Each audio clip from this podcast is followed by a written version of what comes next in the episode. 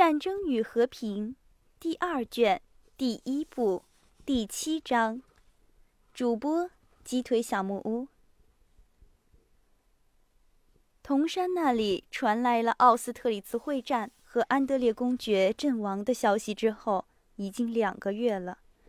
虽然有通过使馆的一切信件与一切的调查，却没有找到他的尸体，俘虏名单里也没有他。对于他的亲属，最不好的地方就是还有这种希望，他会被当作当地居民从战场上救起来。也许他独自躺在异国的什么地方，或者正在复原，或者即将死去，不能够寄出他自己的消息。老公爵最先从报上知道了奥斯特里茨会战失败的消息。报上像平常一样，极简单而含糊地说道：“俄军在光荣的战事之后不得不撤退，而且撤退是十分有秩序的。”老公爵从这个官方消息中明白了，我军被打败了。在带来奥斯特里茨失败消息的报纸之后的一星期，来了一封库图佐夫的信，向公爵。报告了他儿子的遭遇。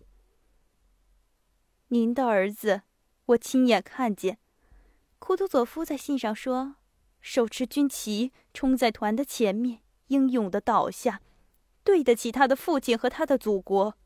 我与全军都很抱憾，直到现在还不知道他是不是还活着。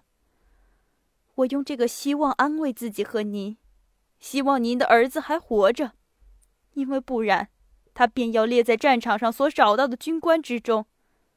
我已由军史获得了他们的名单。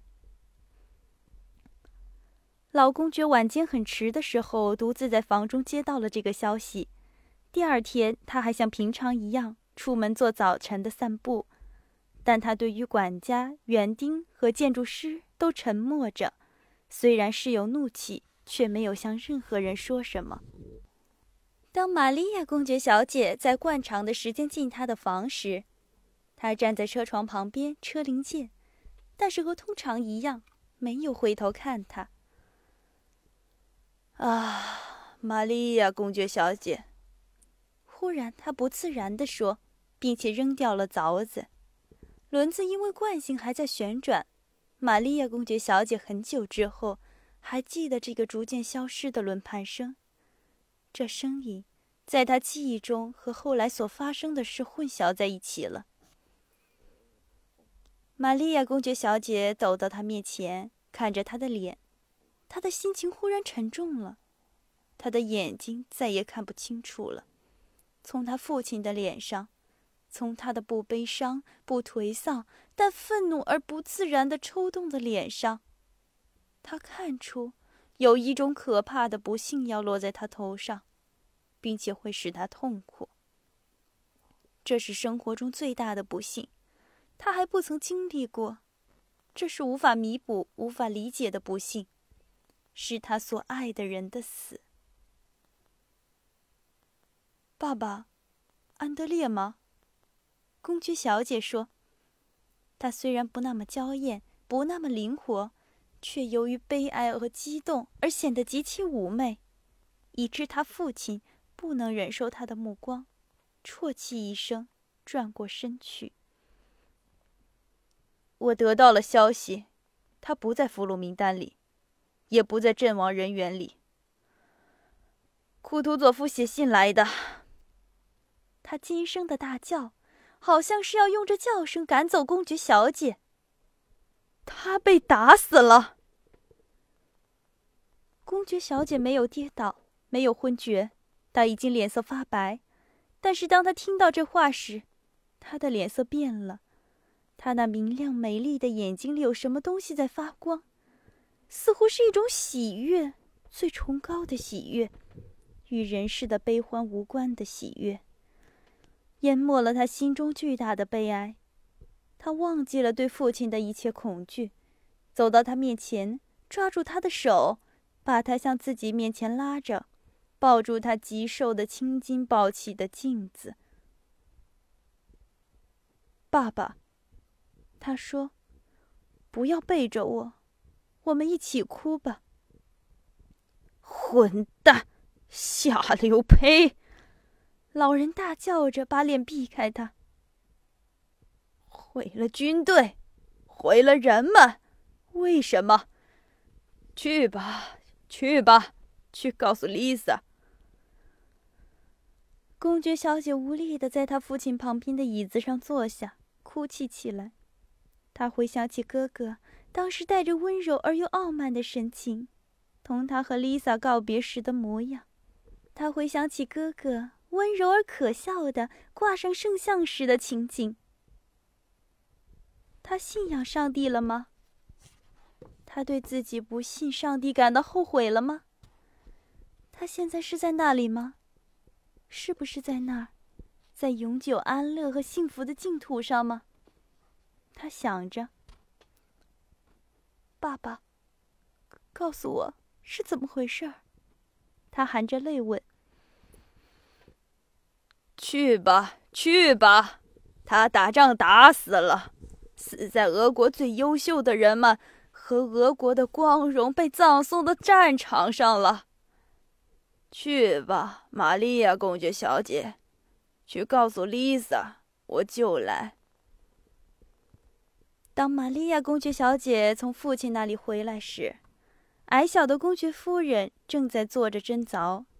她怀着孕妇所特有的那种内心幸福平静的神情，看了看玛利亚公爵小姐。显然，她的眼睛并没有看玛利亚公爵小姐。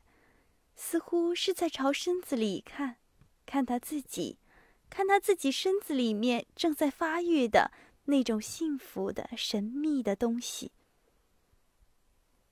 玛丽，他说，离开袖架向后仰靠着，把你的手放在这儿来。他抓住公爵小姐的手，放在自己的肚子上。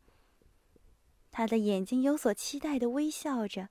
他那有毫毛的嘴唇撅着，小孩般的幸福的老是撅着。玛利亚公爵小姐在他面前跪下来，把脸藏在嫂嫂的衣褶里。这里，这里，听见吗？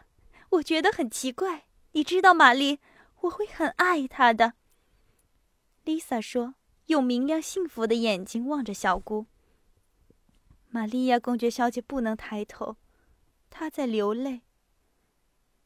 你怎么了，玛莎？没有什么，我觉得难过，为安德烈难过。他一面说，一面在嫂嫂的膝盖上擦着眼泪。早晨，玛利亚小姐三番五次的要使她的嫂嫂有所准备，但每次要开口，却先流泪了。流泪的原因是矮小的公爵夫人不知道的。但这却使她不安。虽然他是不大细心的人，他没有说什么，但是他不安的环顾着，寻找着什么。在午饭前，老公爵走到他的房里，他一向怕他，他现在带着特别不安的、愤怒的脸色，一句话没有说，又走出去了。他望了望玛利亚公爵小姐，然后。带着孕妇们所特有的那种专心注意自己身体内部的眼神表情，想了一下，便忽然流泪了。接到了安德烈的什么消息吗？他说：“没有。你知道，消息还不能够来，但爸爸着急，我觉得可怕。那么，没有什么吗？”没有什么，玛利亚公爵小姐说，用目光炯炯的眼神坚决的望着嫂嫂。她决意不向他说，并且劝父亲把这可怕的消息隐瞒到嫂嫂分娩以后。分娩期就在这几天之内了。玛利亚公爵小姐和老公爵各用各的办法忍受了隐藏的个人的悲伤。老公爵不怀希望了。他断定安德烈公爵是被打死了，虽然他派了一个官员到奥地利去调查儿子的踪迹，他却为他在莫斯科定了一个纪念碑，打算竖在他的花园里，并且他向大家说，他的儿子死了。他竭力不改变以前的生活方式，但他的体力衰退了，他走路减少，饮食减少，睡眠减少，身子一天比一天弱了。玛利亚小姐怀着希望，她好像是为活人一样的为哥哥祈祷，并且时时刻刻的期待着他回家的消息。